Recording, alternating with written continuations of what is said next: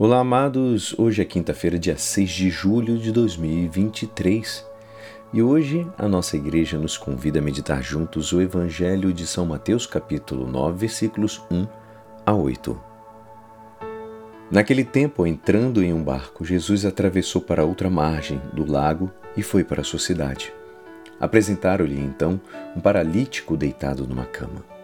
Vendo a fé que eles tinham, Jesus disse ao paralítico: Coragem, filho, os teus pecados estão perdoados.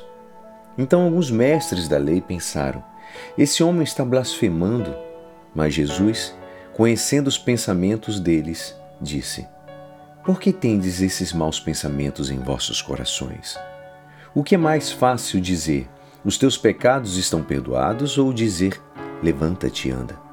Pois bem, para que saibais que o Filho do Homem tenha na terra poder para perdoar pecados, disse então ao paralítico: Levanta-te, pega a tua cama e vai para a tua casa. O paralítico então se levantou e foi para sua casa. Vendo isso, a multidão ficou com medo e glorificou a Deus por ter dado tal poder aos homens. Esta é a palavra da salvação. Amados, hoje encontramos uma das manifestações evangélicas de bom, da bondade misericordiosa do Senhor. Todas elas nos mostram aspectos ricos em detalhes.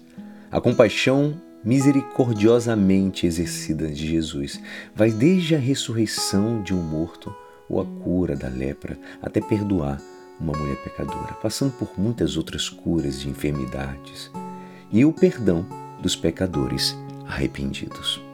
Perdão esse expresso nas, é, em parábolas como da ovelha desgarrada, da moeda perdida e do filho pródigo.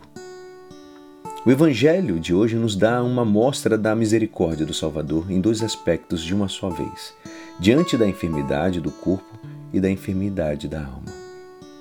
E considerando que a alma é mais importante, Jesus começa por ela.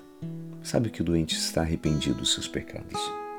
Vê a sua fé e a fé daqueles que conduzem e diz: Coragem, filho, teus pecados estão perdoados. Por que começa por aí se ninguém lhe pediu isso?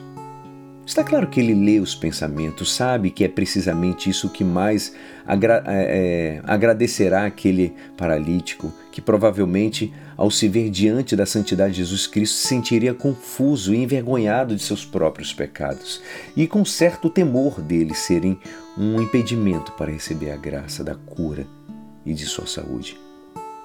O Senhor quer tranquilizá-lo. Não se importa com os maus pensamentos dos corações dos escribas. Ao contrário, quer mostrar que veio para exercer a misericórdia com os pecadores e agora a quer proclamar, dizer.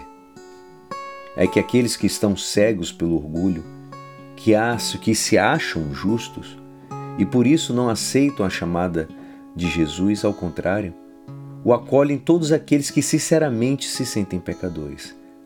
Antes eles, Deus se inclina, perdoando-os. Como diz Santo Agostinho, é uma grande miséria o homem orgulhoso, mas é muito maior a misericórdia de Deus, humilde. E neste caso, a misericórdia divina vai mais longe. Como complemento do perdão, devolve a saúde. Levanta-te, pega tua maca, tua cama e vai para casa.